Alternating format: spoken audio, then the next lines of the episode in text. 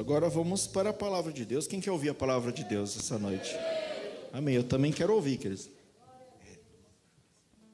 Amém? Então vamos abrir a palavra de Deus lá no livro de Ezequiel, capítulo 47. Ezequiel, capítulo 47, nós vamos ler do verso 1 até o verso 12. Enquanto você procura, eu aguardo aqui.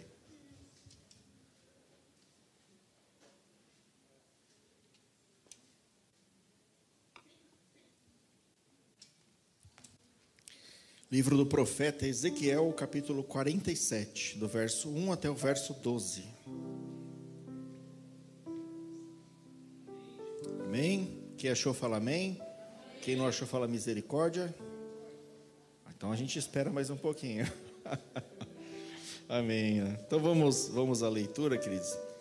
A partir do versículo 1 diz assim a palavra de Deus, em Ezequiel capítulo 47. Depois disso, me fez voltar à entrada da casa e eis que saíam umas águas de debaixo do umbral da casa, para o oriente, porque a face da casa orava para o oriente. E as águas vinham de debaixo, desde a banda da direita da casa, da banda ao sul do altar. E ele me tirou pelo caminho da porta do norte e me fez dar uma volta pelo caminho de fora, até a porta exterior, pelo caminho que olha para o oriente. E eis que corriam umas águas desde a banda da direita. E saiu aquele homem para o oriente, tendo na mão um cordel de medir, e mediu mil côvados, e me fez passar pelas águas, águas que me davam pelos tornozelos. E mediu mais mil, e me fez passar pelas águas, águas que me davam nos joelhos. E, me, e mediu mais mil, e me fez passar pelas águas, águas que me davam nos lombos. E mediu mais mil, e era um ribeiro, que eu não podia atravessar, porque as águas eram profundas, águas que se deviam passar a nado, ribeiro pelo qual não se podia passar. E ele me disse: Viste, filho do homem? Então me levou e me tornou a trazer à margem do ribeiro. E tornando eu, eis que à margem do ribeiro havia uma grande abundância de árvores, de uma e de outra banda. Então me disse: Estas águas saem para a região oriental e descem a campina e entram no mar, e sendo levadas ao mar, sanarão as águas. E será que toda criatura vivente que, vi, que vier, por onde quer que entrarem esses dois rios, viverá, esses dois ribeiros viverá. E haverá muitíssimo peixe, porque lá chegarão essas águas e sanarão, e viverá tudo por onde quer que entrar este ribeiro. Será também que os pescadores estão junto dele, desde Engedi até Englaim. E haverá lugar para estender as redes ao seu peixe segundo a sua espécie, será como peixe do mar grande, em multidão excessiva. Mas os seus charcos e os seus lamaceiros não sanarão, serão deixados para o sal. Junto do ribeiro, à sua margem, de uma outra e de uma outra banda, subirá toda sorte de árvores que dá fruto para se comer. Não cairá sua folha, nem perecerá o seu fruto nos seus meses produzirá novos frutos, porque as suas águas saem do santuário, e o seu fruto servirá de alimento, e a sua folha de remédio. Até aqui só, queridos. Senhor nosso Deus e Pai, graças te damos pela tua palavra, Senhor. Ela será ministrada agora. Eu peço a Ti, Senhor, que o Senhor venha me usar, Senhor, através do Teu Espírito Santo, para ministrar essa palavra conforme está no Teu coração, Senhor, e não conforme eu planejei, conforme eu fiz o esboço, Pai, mas conforme o Senhor quer, Pai. Que a Tua palavra seja ministrada de acordo com o Teu coração. Eu dou liberdade ao Espírito Santo de Deus, em nome de Jesus. Amém. Louvado seja Deus. Eu dei o título, queridos, dessa mensagem como Águas Profundas, né? Nós vimos aqui a história de, do anjo do Senhor, né? Que eu acredito que era o próprio Senhor, através da teofania, se transformou no anjo. Ele leva o profeta Ezequiel à entrada do templo, de onde fluem águas, e ele começa a pedir para Ezequiel passar por aquela água, né, por aqueles ribeiros. Então, na primeira fase ele vai com a água até o calcanhar, depois ele avança um pouco mais até o joelho, depois ele vai um pouco mais até os lombos, né? Os lombos você pode entender aqui até para cima da cintura um pouco até o peito aqui mais ou menos. Pode ser isso, né? E depois dos lombos, ele fala que tem uma parte que ele não consegue atravessar se não for a nado, né? Então ele não atravessou essa última parte. E essa visão que Deus dá a Ezequiel, Ele, Deus me trouxe uma revelação muito boa, queridos. Deus me trouxe uma revelação que pode ser aplicada à nossa vida, né? Deus ele não quer que nós tenhamos uma vida superficial e rasa no seu reino. Né? Deus ele não quer.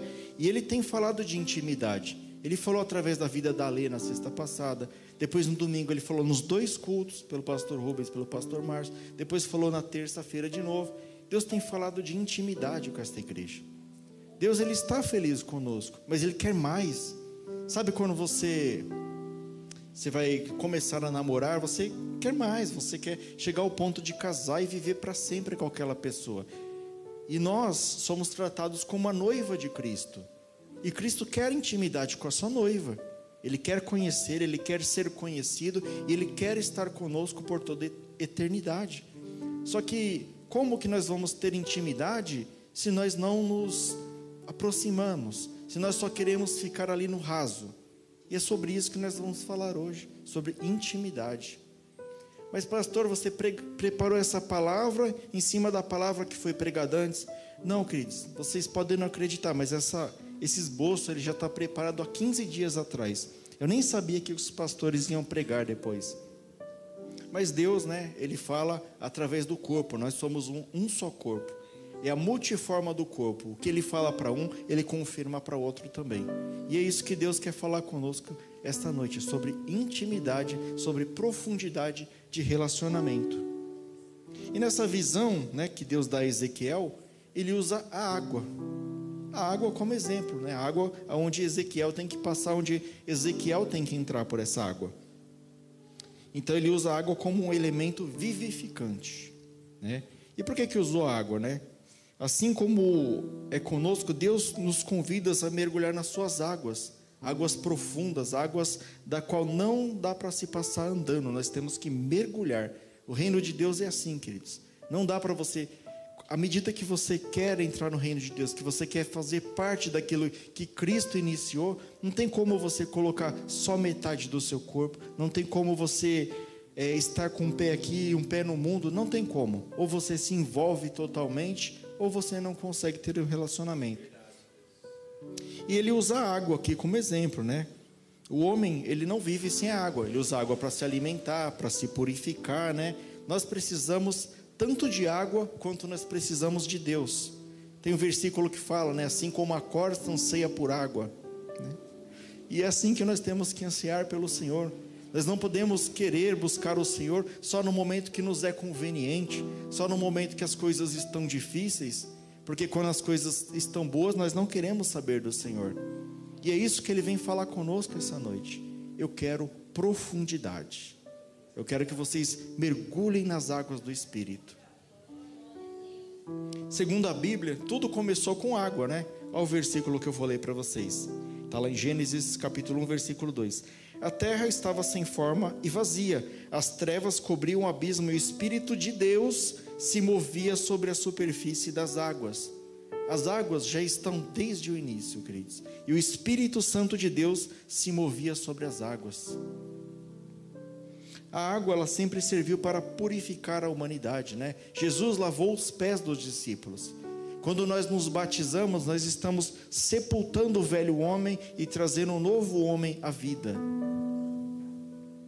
Quando Deus mandou o dilúvio sobre a terra, né, a água purificou a humanidade, ela limpou todos aqueles iníquos, todos aqueles que não iam querer saber de Deus nunca. E Deus fez dali um novo povo a partir de Noé e a sua família. Então a água serve para purificar. Nós não conseguimos viver sem a água, assim como nós não conseguimos viver sem Deus. Você não consegue ficar três dias sem tomar água. Você passa uma semana sem comer, mas três dias sem tomar água você não consegue. E muita gente, queridos, consegue passar longos períodos sem Deus. O pastor na terça-feira que ele mostrou uma folha de boldo aqui, né? Ele falou: ó, depois eu vou mostrar para vocês como que vai ficar essa folha de boldo. É o mesmo princípio. À medida que nós nos afastamos de Deus, que nós somos retirados da videira, a gente acha que não, mas a nossa vida começa a morrer porque nós nos afastamos da fonte de água viva.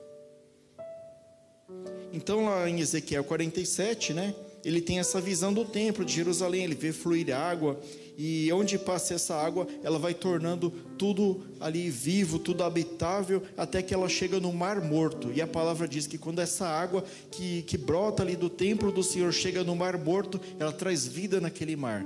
Para você que não sabe, o Mar Morto é um mar que tem lá em Israel, que ele tem uma densidade de um terço de sal.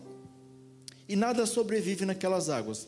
Para você ter uma ideia, você nem afunda. Se você mergulhar naquele mar lá, a água é tão densa que você não afunda. Só que nada sobrevive naquele mar. E na visão de Ezequiel, Deus né, fala para ele que até o mar morto seria restaurado por essas águas. Mas que águas poderosas são essas, né? É isso que nós vamos ver. Mas pastor, qual era o contexto, né? Por que, que Deus revelou isso para Ezequiel? Ele estava lá na casa dele no TikTok e Deus quis falar com ele? Não, queridos, não era isso não. Ezequiel, Ezequiel foi um dos que foi cativos para a Babilônia, né? Vocês sabem que o povo de Israel por vários momentos se afastaram de Deus. E Deus entregou na mão de Nabucodonosor, né, o rei da Babilônia, o povo de Israel que se afastara de Deus. Então, na primeira incursão que ele fez em Israel, ele levou um povo, levou algumas pessoas para ficar cativo, para ser escravo na Babilônia. É, a iniquidade desse povo tinha se aumentado muito. O povo estava com o coração duro. Deus tinha mandado profetas naquele lugar, mandou Isaías, mandou Amós, mandou Obadias, mandou Jeremias e nada do povo se arrepender. Quantas vezes que nós não somos assim? Vem um profeta fala, vem outro fala, você liga o rádio, o profeta fala, mas você não quer saber de Deus. Coração duro, cabeça de frango. Volta para Deus, queridos. Se caso você está com coração duro, volta para Deus agora. Não espera o pior acontecer, porque quando o pior acontecer, você vai querer voltar para Deus, eu tenho certeza. E foi o que aconteceu com o povo de Israel. Eles não quiseram saber de Deus, apesar dos profetas. E não deu outra, né? Foram escravizados por 70 anos na Babilônia. E às vezes a nossa vida está assim. Às vezes nós estamos esfriando e nós nem percebemos que nós estamos esfriando começa assim: ah, eu vou deixar de ir no culto de terça, depois eu vou deixar de ir no de sexta, depois eu vou só um domingo, depois eu vou só um domingo por mês, e daqui a pouco você esfriou, está totalmente frio, não quer mais saber de Deus. Depois reclama, aí as lutas vêm para a sua vida, você reclama, você não está sob a proteção de Deus. E aconteceu isso com o povo de Israel, queridos. No ano 537 a.C., eles foram levados para a Babilônia. Nessa mesma leva, pessoas conhecidas foram levadas. Foi levado o profeta Daniel, foi levado o próprio Ezequiel, né, o autor dessa escrita aqui, Ananias, Misael e Azarias, mais conhecido como Sadraque, Mesaque e Abednego. Todos eles foram levados na mesma leva, ao mesmo tempo, todos eles eram conterrâneos. E nessa ocasião, Daniel, ele foi levado para servir na corte, então ele, ele ficava ali profetizando, tendo as visões de Deus, mas era mais voltado ali para os nobres, né, para quem estava em cima ali, quem estava próximo de Nabucodonosor. Já Ezequiel, ele também ficou profetizando, ficou recebendo ali aquilo que Deus mandava para ele, mas ele era o profeta do povão na Babilônia. Então ele ficava lá batendo no povão, porque mesmo estando cativo, o povo continuou na idolatria, queridos. Pensa num povo de coração duro. E o povo ficou lá cativo, mas ficou adorando os deuses babilônicos. Qualquer deus que apresentava lá, você fala: Isso aqui é o deus papel. Os caras, opa, o deus papel, vamos adorar. Né? Qualquer coisa que apresentava para ele. O povo, eles faziam tudo menos adorar o Deus verdadeiro. E Ezequiel ficava lá, descendo um chicote no povo lá. Se você observar, se você ler o livro inteiro de, de Ezequiel, você vai ver que do capítulo 1 até o capítulo 33, Ezequiel profetiza juízo juízo sobre Israel, juízo sobre as nações, juízo sobre os povos. Só que depois Deus manda essas visões para ele do vale de ossos secos, essa visão aqui da, da, da, água que brota do trono de Deus. E, é uma, e essas visões aqui são mensagem de esperança para o povo de Israel. E às vezes Deus trata dessa forma. Às vezes você ouve a ministração aqui, Deus bate, bate, bate, mas Deus sempre tem o melhor para você, queridos. Às vezes ele te exorta, às vezes ele te dá uma palavra da qual você não gosta, da qual você não queria ouvir, mas Deus primeiro precisa te ensinar e depois ele vai te resgatar, assim como ele fez com o povo de Israel. E aqui no capítulo 47, o qual nós lemos aqui, é uma mensagem de esperança para as nações. Né? Lá no, no, no capítulo anterior, lá, é, ele fala do vale de ossos secos. A profecia do vale de ossos secos é esperança para o povo de Israel. Por que ossos secos? Porque eles estavam vazios de Deus, estavam mortos, eles estavam só caveira, eles não queriam saber de Deus. Então Deus prometeu que restauraria todos eles. E daqueles ossos brotaram carne, brotaram nervos, brotaram sangue, cabelo, e todos eles foram reavivados. E Deus fez isso com a nação de Israel. Depois de 70 anos, aí um outro rei tomou a Babilônia e eles voltaram lá para a terra deles. Era essa promessa que Deus fez e é essa promessa que Deus cumpriu. Essa promessa da qual nós estamos falando, do capítulo 47, é a promessa para as nações.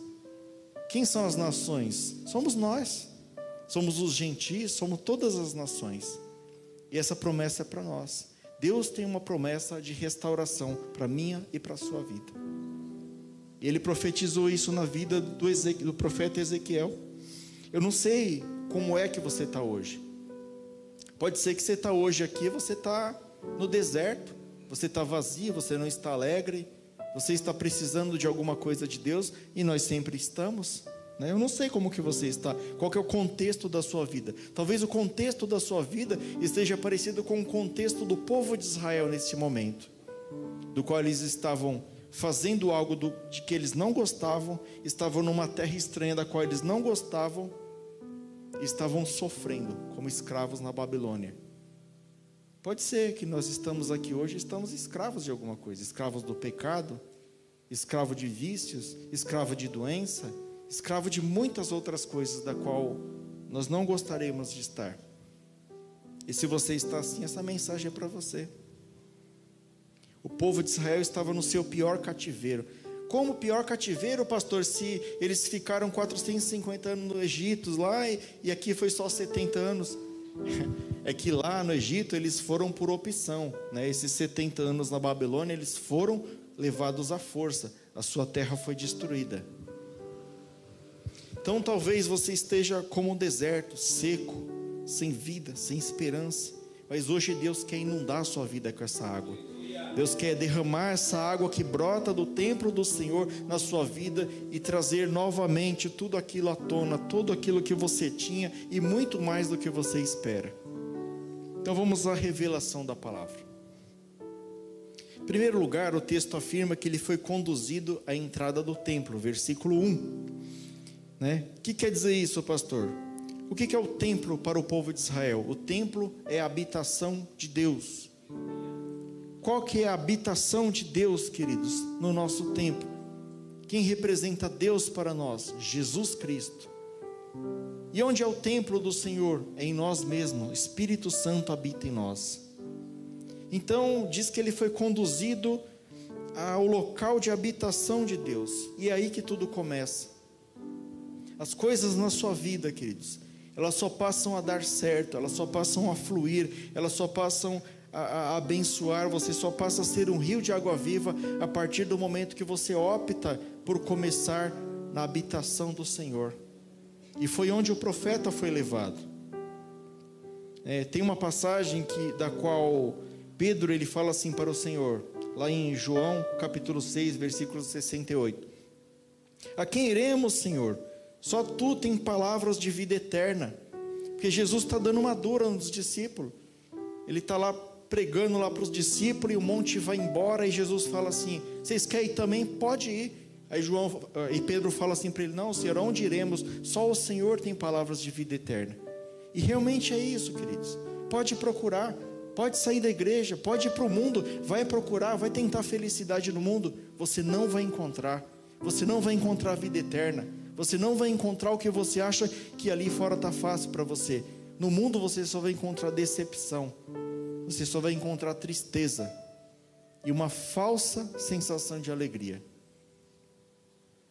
E a palavra diz que nós devemos também, a palavra de Deus, ela, ela diz que nós devemos buscar a Deus enquanto podemos encontrá-lo. E esse rio representa o Espírito Santo de Deus, o qual nos foi dado por Jesus Cristo, pelo seu sacrifício na cruz do Calvário, queridos. Sem isso, nós não teríamos o Espírito de Deus, nós não teríamos a vida eterna, nós não receberíamos todas essas promessas que Deus colocou na nossa vida. E tudo isso é pela graça de Deus. A graça de Deus, queridos, ela vai chegar um tempo que ela vai ser finita. A gente fica falando, olha, se arrependa. Jesus Jesus voltará, né, pastor? Ele não está voltando, Jesus voltará. Nós só não sabemos quando, mas Jesus voltará.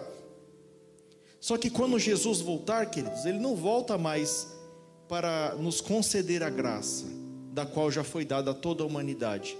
Ele volta como juiz para julgar as nações. E todo aquele que o aceitou como Senhor e Salvador, julgará as nações junto com ele. E todo aquele que o rejeitou não terá mais chance, queridos.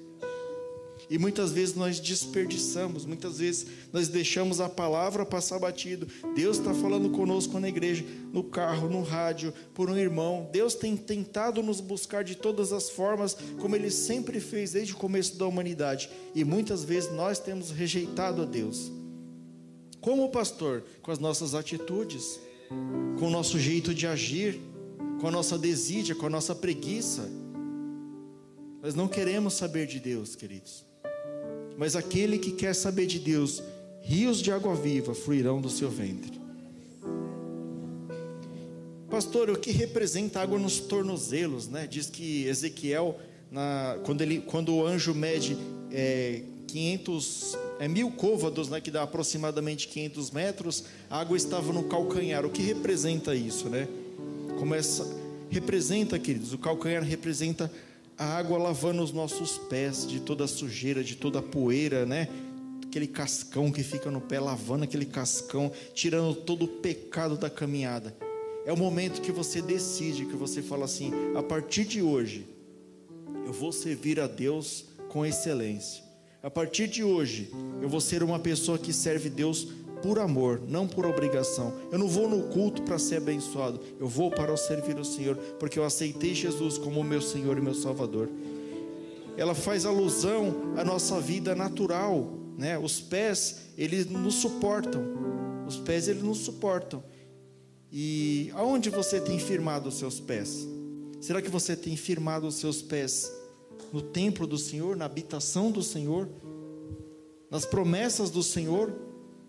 Ou será que seus pés estão firmados nas coisas que você tem, na sua prata, no seu ouro? Né? Quando você morrer, vai ficar tudo aí, viu? Vai vir um e vai gastar tudo de uma vez, aquilo que você poupou a vida inteira. Você tem que fazer a sua riqueza, queridos, no céu, que é onde está a nossa promessa. Aonde seus pés têm te levado, queridos? Seus pés têm te levado para as águas que fluem do, do templo do Senhor ou tem te levado para longe desse rio? Reflita. Então a pessoa que está nesse nível, que ela está com a água ali pelos calcanhares, ela está ainda no nível natural, né? O pé é uma das partes mais sensíveis do corpo né, que nós temos. Quando você vai numa piscina, no rio, né? Você quer testar se a água está boa, o que, que você faz? Deixa eu ver se a água está fria, né? Já vai lá, bota o pé lá. Então, são pessoas que estão começando. São pessoas, às vezes tem pessoas que estão começando há 20 anos. Deixa eu testar se Deus é bom. Ah, não, ainda não está bom, não. Então vou sair fora. Você tem controle total da sua vida. Você está no pezinho ali, ó. Eu quero ficar com os dois pés, um aqui e um aqui, ó. Um no mundo, um na igreja, né? Não dá, queridos. Você está no nível natural ainda. Deus ele quer mais de você. Ele quer que você se aproxime, né? Tem que dar o primeiro passo você colocar os pés até os tornozelos representa purificação. Representa que você resolveu lavar os seus pés, receber o perdão de Deus na sua caminhada, iniciar a sua caminhada com Deus. Mas pelo fato de estar raso, queridos, você pode sair a qualquer momento, você ainda não tem Deus ainda não tem o controle sobre a sua vida. O controle ainda está com você e a opção é sua de continuar nesse rio e avançar mais profundo ou continuar do jeito que está ou até mesmo sair deste rio. A escolha é sua. A palavra de Deus em 1 João 2, versículo 9, diz assim: Aquele que diz que está na luz e odeia o seu irmão, até agora está em trevas. 1 João 2,9. Aquele que resolveu caminhar por dentro deste rio, Ele não pode falar que está caminhando com Jesus e não conseguir perdoar o seu irmão, né? Aquele que fala que está caminhando com Jesus, ele não pode afirmar isso e caminhar por outros caminhos, ser um mau testemunho para Deus. Ele tem que começar a sua caminhada e seguir adiante. Porque a palavra de Deus diz lá em João, capítulo 1, versículo 27, ele é aquele que vem depois de mim, cujas cujas correias das sandálias não sou digno de desamarrar, né? Aquele que inicia a sua caminhada, queridos, verdadeiramente, ele reconhece a sua miséria espiritual, ele reconhece o quanto que ele precisa de Deus, ele reconhece que ele não é digno sequer de pedir uma coisa para Deus, porque Deus já fez tudo por ele, Deus já perdoou dos pecados, desde o ventre da sua mãe, Deus já escolheu você, ele já te perdoou, Ele já te libertou, Ele já lavou seus pés. Cabe a você decidir continuar nessa caminhada ou sair dessa caminhada. E eu recomendo que você continue, queridos. Mas aconteceu que, enquanto Ezequiel estava com os pés ali pelos, pelos calcanhar, o anjo fala: Não, Ezequiel, ainda não está bom, vamos aprofundar mais. E o anjo mediu mais mil côvados adiante e, levou, e trouxe, né, conduziu Ezequiel e colocou ele nesse ribeiro. E nesse ribeiro as águas estavam pelos joelhos. E o que representa a água pelo joelho, pastor? Representa, logicamente, o um nível mais profundo com Deus. Né?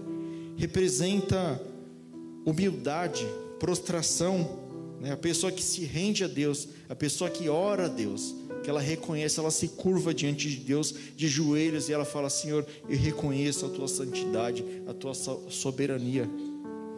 Quantas vezes nós percebemos que a igreja tem perdido a humildade? Muitas vezes as pessoas estão na igreja, elas frequentam a igreja, elas participam de ministérios da igreja, mas não são humildes, não se curvam para ninguém, às vezes nem para Deus. Então, para você entrar nesse nível, queridos, você tem que ter humildade na presença de Deus. Você tem que buscar ser uma pessoa que se prostra, uma pessoa que, que se doa em favor da vida dos outros. Muitas vezes a oração na vida dessa pessoa é uma coisa escassa, é aquela coisa mirrada, aquela coisa feia, aquela coisa horrível, queridos. A pessoa não ora, a pessoa não ora, ela só ora se ela for obrigado. É por isso que eu obrigo vocês a ler aqui, é, orar aqui toda sexta-feira. Pelo menos uma vez na semana você tem que orar. Brincadeiras à parte, queridos. É aquela pessoa que está seca, ela não quer saber de Deus. Ela chega na casa dela, ela liga a televisão, ela liga o videogame, ela vai fazer alguma coisa que ela gosta. Ela vai fazer o que ela gosta, ela vai fazer aquilo que Deus manda ela fazer. Porque ela ainda não está 100%, né? Mas a pessoa que entrou nesse nível aqui, queridos, ela reconhece a santidade de Deus. Para que possamos aprofundar um pouco mais, que nós temos que orar mais, buscar mais a Deus em oração. Né, a palavra de Deus diz lá em Mateus 7, 7: Pedi e dar-se-vos-á, buscar e encontrarei, batei e abrir-se-vos-á. Deus já nos deu a promessa. Ora, clama a mim e eu vou te dar o que você está pedindo. Mas nem isso você quer fazer. Você fala, Senhor, o Senhor sabe de todas as coisas. Então, Senhor, faz aí para mim. Preguiçoso, queridos. Oração do preguiçoso. Senhor, a tua palavra diz que teu Espírito intercede por mim com gemidos inexprimíveis. Ora aí, Espírito Santo, que eu vou assistir Netflix. Não é assim, queridos. Nós temos que orar a Deus, nós temos que buscar o Senhor com todo o fervor, com todo o amor ali, de buscar Ele orando com a palavra de Deus, com muita fé, crendo que já recebemos aquilo que nós pedimos a Deus, e aí sim a ação do Espírito Santo está na sua vida. O Espírito vai orar com você, o Espírito vai interceder por você. O papel do Espírito Santo é ser o intérprete entre você e entre Deus. Nada do que nós falarmos para Deus, que diretamente ali, vai soar ali no coração de Deus. Talvez Deus não está nem entendendo o que, que você está falando, que você está tão longe dele. Mas o Espírito não, o Espírito ele intercede por você com gemidos inexprimíveis. Ele faz o papel do tradutor, mas ele precisa fazer isso em conjunto. Vocês têm que orar em conjunto com Deus e com você. Tudo que Deus faz com o homem exige uma contrapartida. E qual tem sido a nossa parte? Qual tem sido a sua parte? Como que você tem orado a Deus? Se você tem orado. Essa pessoa, queridos, ela está no, no, nível da fé que ela está começando a ter uma intimidade com Deus. Né? Você já consegue caminhar com as suas próprias pernas, mas você já está por aqui com a água, né? Então você já não caminha mais do seu jeito. E esse é o próximo estágio, é assim que nós temos que ser. Nós não temos mais que caminhar do jeito que nós achamos que é correto, nós temos que caminhar do jeito que Deus diz que é correto.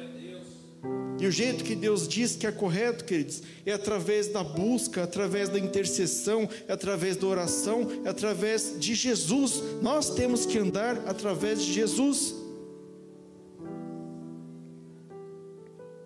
aceitar aquilo que Deus tem para a nossa vida, né? Como eu falei no início aqui dessa, desse item aqui, é você se submeter a Deus, falar: Deus, eu não estou entendendo, mas eu aceito a Sua vontade na, sua na minha vida, porque eu sei que a Sua vontade é boa, perfeita e agradável. É você se curvar diante de Deus e falar: Deus, faça aquilo que o Senhor achar melhor na, na minha vida.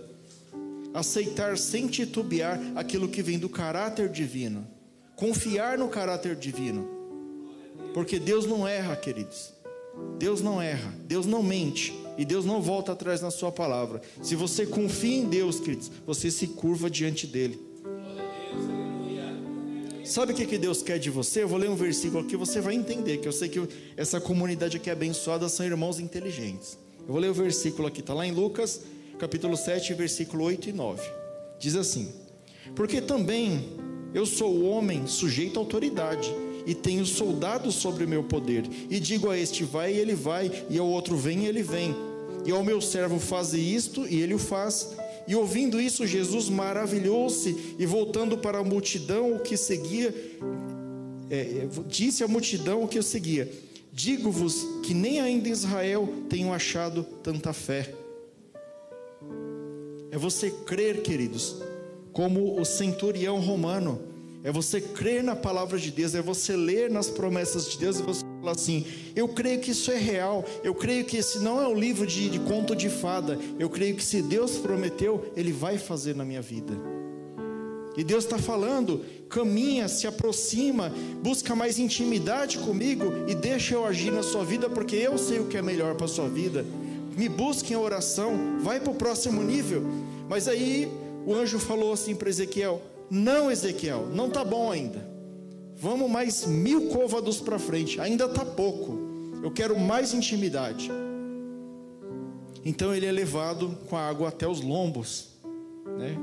Até os lombos, até essa mais ou menos essa região aqui.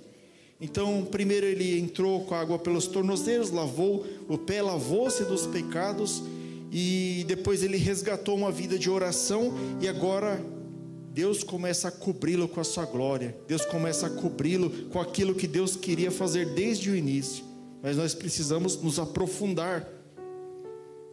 Repare que a água, quando ela começou perto do templo, ela era rasa, a água rasa, no tornozelo, e à medida que a água vai se afastando do templo, ela vai aumentando a profundidade. O que quer dizer isso, pastor? Quer dizer que é uma contrapartida. O seu avivamento ele só vai aumentar à medida que você praticá-lo. Você não tem que esperar que a água, que, água de água, água viva, né, a água que produz vida, ela venha somente do templo, mas ela flua através de você. À medida que você avança na fé, a água ao seu redor ela, ela aumenta e você deixa de ser aquele que só buscava e passa aquele que vai ser fornecedor d'água também para outras pessoas, fornecedor da palavra de Deus.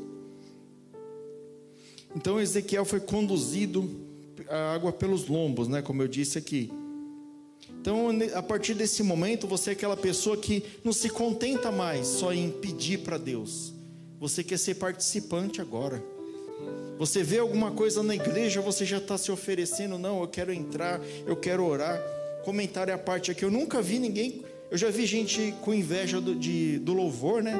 Ah, eu quero louvar, brigar para louvar para pregar. Nossa, não, pastor Rafael, você teve uma sorte, né? De pastor Rubens te deixar pregar, né? Um dia eles falam que é sorte, pastor. Mas nunca vi ninguém com inveja da intercessão, né? Nossa, que inveja da irmã Maria Vilela. Ela vara madrugada orando. Como eu queria fazer isso também, né? Que inveja da irmã Leira aqui que acorda de madrugada por também. Ninguém tem inveja, querido, das coisas difíceis.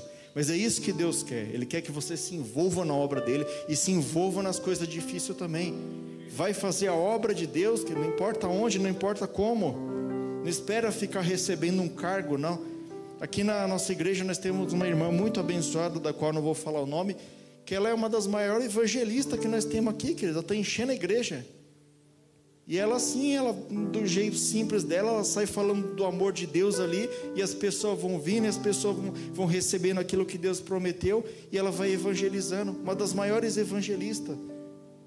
Não subiu no púlpito aqui para pregar a palavra de Deus, mas trouxe mais gente aqui, talvez até que eu, querido. É isso, não tem que ficar esperando alguém te chamar para você participar do reino de Deus, para você se aprofundar no reino de Deus. E eu vou falar uma coisa para você, queridos. Você está com a água por aqui, né? Nós estamos falando com a água no lombo. A sua cabeça, você já está quase do jeito que Deus quer. Você já está quase imerso ali na palavra de Deus. Só que eu vou falar um negócio para você. Não pensa que o inimigo vai facilitar, não. Porque a sua cabeça está fora da água. Né? Você já deixou o seu corpo ali no controle de Deus, deixou as suas coisas no controle de Deus, as suas finanças, a sua vida mas a sua cabeça está fora da água. E o inimigo se aproveita disso. O inimigo ele age aqui no intelecto.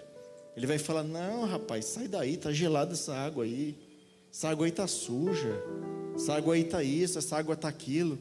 E às vezes o inimigo ele vai plantar isso na sua cabeça. Às vezes você começa a participar do ministério, você começa a participar do diaconato, por exemplo, e o inimigo começa a botar na sua cabeça: ih, rapaz, olha, para que isso? Ó, que mico, ficar colocando uniforme, né? Ficar pregando a palavra.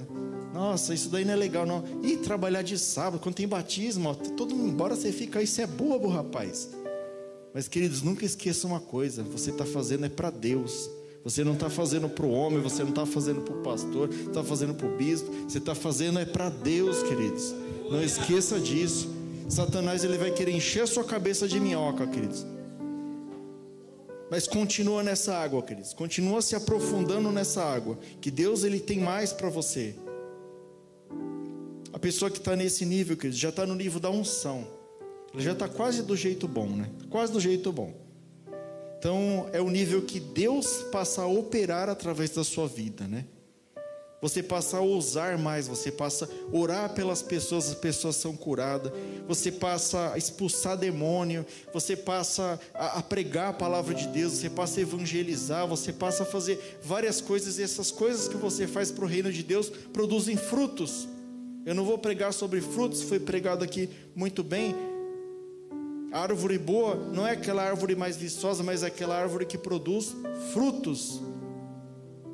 E como eu saber que fase que eu estou, pastor? Se você está produzindo frutos na casa do Senhor, frutos de amor, frutos de perseverança, você está nesse nível aqui, queridos. Você já está no nível da unção. É Deus que age através da sua vida.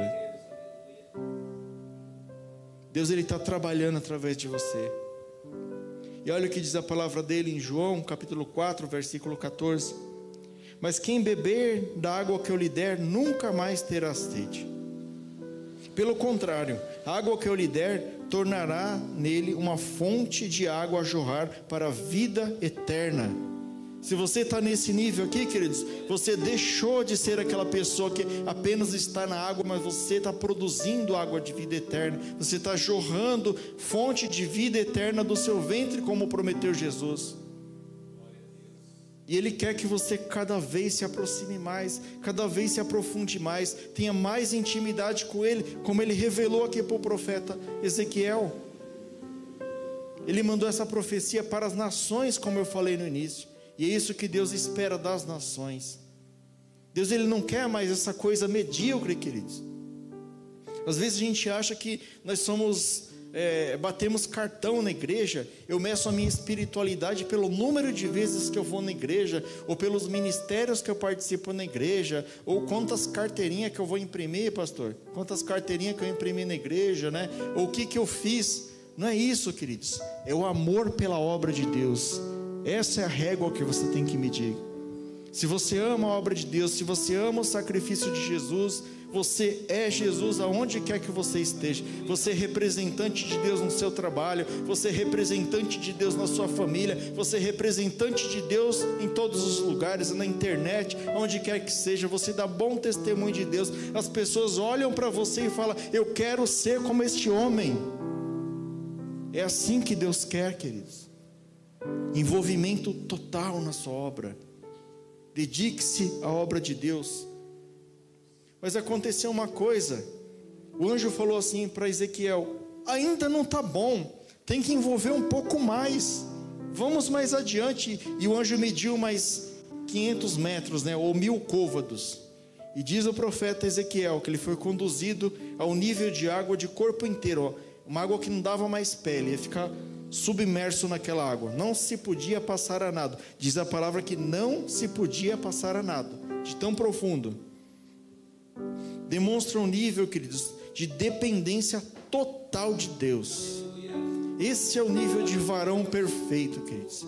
É aquele que entregou o seu corpo, é aquele que entregou tudo que ele tem, é aquele que entregou até os seus pensamentos, até o seu livre-arbítrio na mão de Deus. A palavra diz assim lá em Gálatas, capítulo 2, verso 20, né? O apóstolo Paulo. Já estou crucificado com Cristo e vivo não mais eu, mas Cristo vive em mim. E a vida que agora eu vivo na carne, eu vivo pela fé no Filho de Deus, o qual me amou e se entregou a si mesmo por mim. É esse nível que Deus espera de mim de você.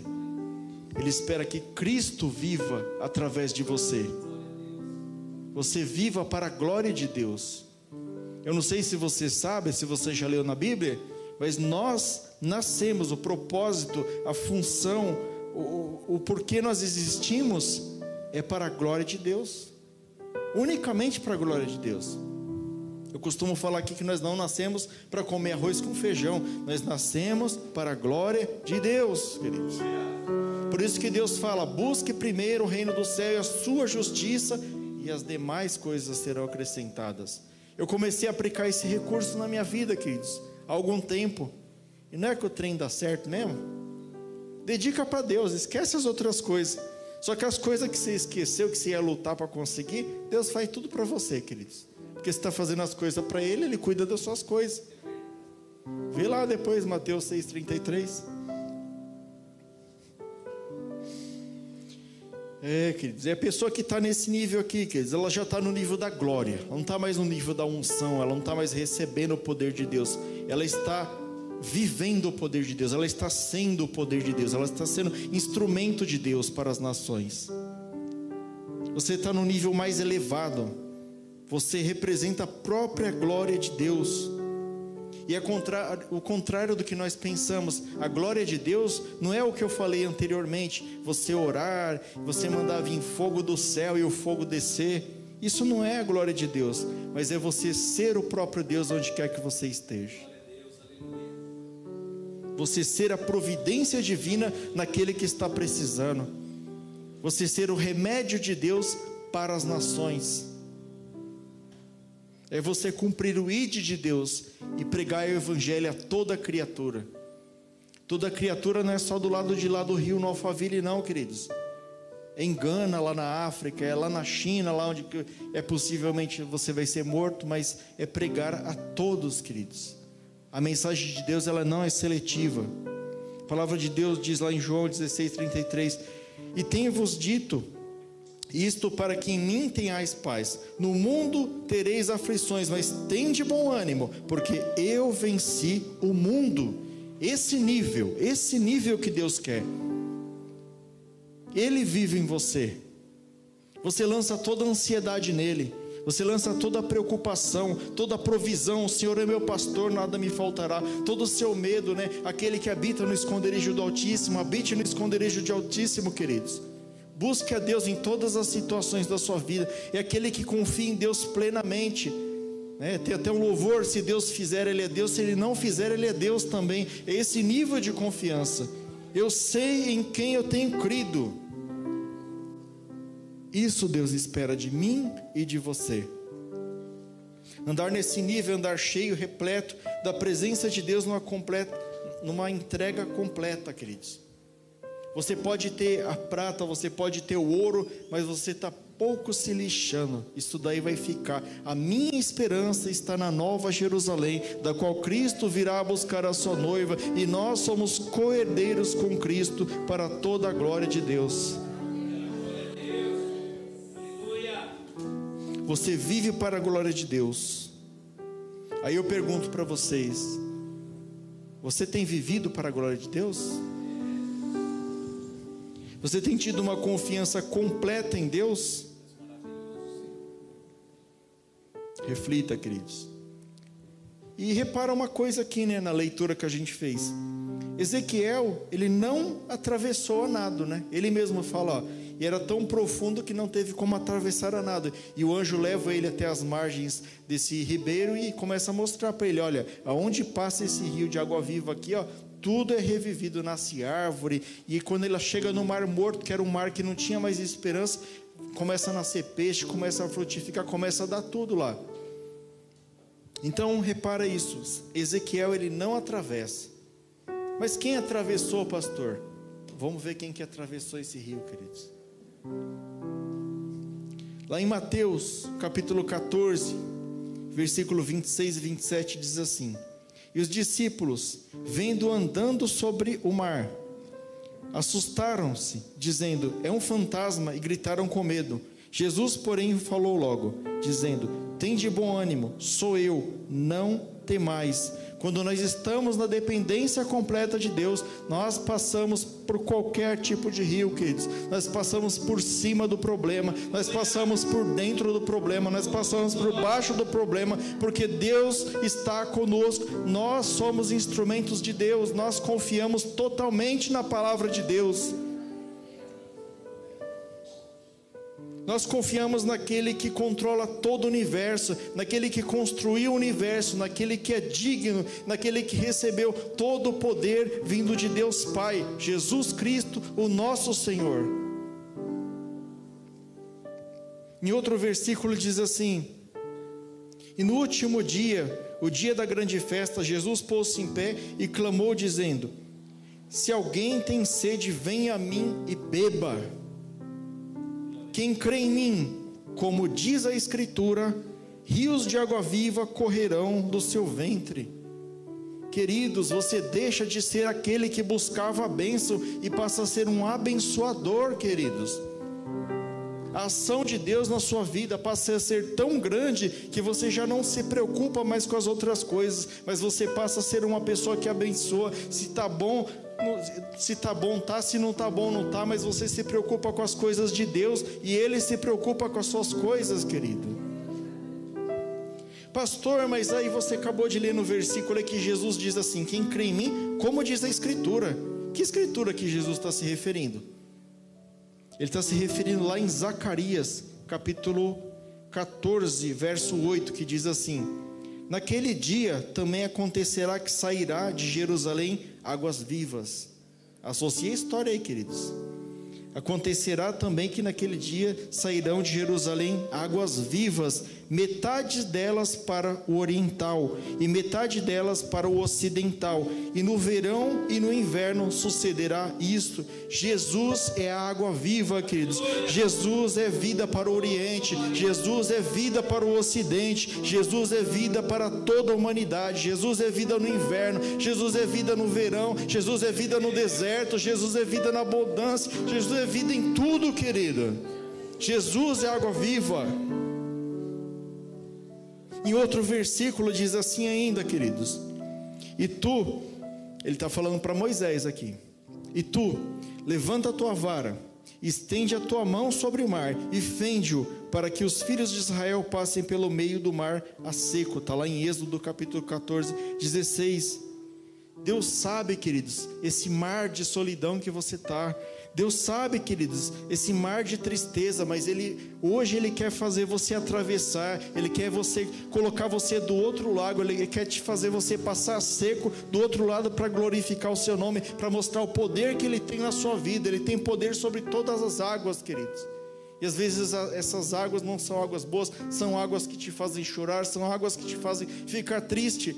Mas hoje ele está falando: eu te passo por sobre essas águas, eu te passo por dentro dessas águas. Não temas, porque eu posso atravessar. Ezequiel não atravessou, o anjo não atravessou Ezequiel, mas eu sou o Todo-Poderoso que posso te atravessar para qualquer rio. E a palavra ainda diz: indo um pouco mais adiante, prostrou-se o seu rosto e orando, dizendo: Meu pai, se possível, passe de mim esse cálice, todavia não seja como eu quero, mas como tu queres. Mateus 26, 39. É o nível de relacionamento de Jesus com o Pai. Jesus sabia tudo aquilo que ele ia passar, porque ele é onisciente, queridos. Mas ele falou: Pai, passa de mim esse cálice, mas seja feito primeiro a tua vontade e não a minha vontade. Quantos de nós têm coragem de falar isso para Deus? Senhor, tá difícil. Eu não estou gostando do que eu estou fazendo, mas se o Senhor quiser que eu continue, eu vou continuar fazendo isso, porque eu sei, eu sei que a tua vontade é boa, perfeita e agradável, porque eu confio na tua vontade. Você tem confiado na vontade de Deus? Como é seu relacionamento com Deus? Mas, pastor, nesse nível aí dá medo. Esse nível da insegurança, dá medo, querido, dá, da insegurança dá, queridos, mas você tem que falar: eu confio em Deus, eu sei em quem eu tenho crido, Deus Todo-Poderoso.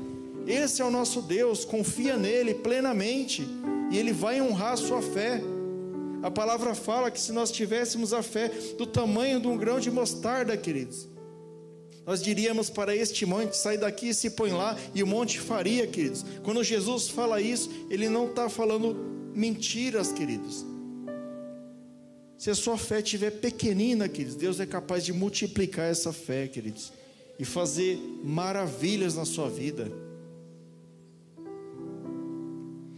Em outro versículo, queridos, que eu gosto muito, diz assim: E mostrou-me o rio puro da água da vida claro como cristal, que procedia do trono de Deus e o do Cordeiro.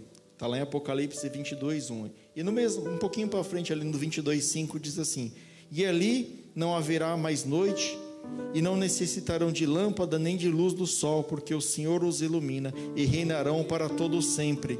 Você tem confiado em Deus dessa maneira? Porque quando nós formos para a glória, vai ser dessa maneira. A luz que, nós, que vai nos iluminar vem do próprio Deus, a vida vai vir do próprio Deus, nós receberemos um corpo glorificado, não haverá mais choro, não haverá mais tristeza, queridos. Nós estaremos reinando com o nosso Deus na Nova Jerusalém. Mas para que nós possamos alcançar isso, queridos, nós temos que começar a praticar agora, para que Deus possa ver o nosso nível de fé, o nível de relacionamento que nós queremos com Ele. Você levaria alguém para morar eternamente com você se a pessoa não demonstra que ela tem o mínimo de fé em você, o mínimo de confiança em você? Como você tem confiado em Deus? E foi esse mesmo Deus, queridos, todo-poderoso, que ele se compadeceu de todos os pecadores. Foi esse mesmo Deus que enviou o seu Filho Jesus, o nosso Deus, o nosso Senhor, para nos livrar de todo mal e de todo pecado, queridos. Porque Ele queria algo mais profundo com a humanidade. Ele não queria que é, Israel ficasse adorando somente no templo, não. Ele falou assim: está muito pouco isso, eu quero viver neles e quero que eles vivam em mim.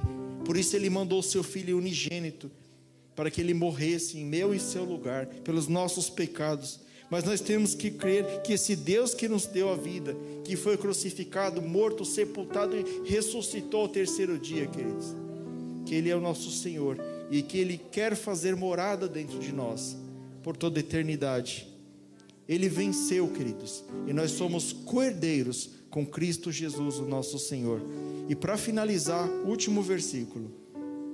Diz assim lá em Efésios, capítulo 3, versículo 20 e 21 aquele que é poderoso para fazer infinitamente mais do que tudo quanto pedimos ou pensamos, conforme o seu poder que opera em nós, a ele seja dada glória para todos sempre. Amém.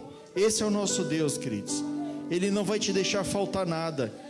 Pega toda essa ansiedade, todo esse medo que você está, toda essa insegurança, toda essa falta de confiança e lança nele. E pega o seu fardo que é leve e suave esse é o nosso Deus, esse é Jesus Cristo, nosso Senhor. E eu peço uma salva de palmas para Ele.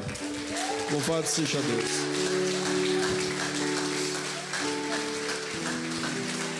Louvado seja o nosso Senhor, queridos. Nosso Deus é poderoso.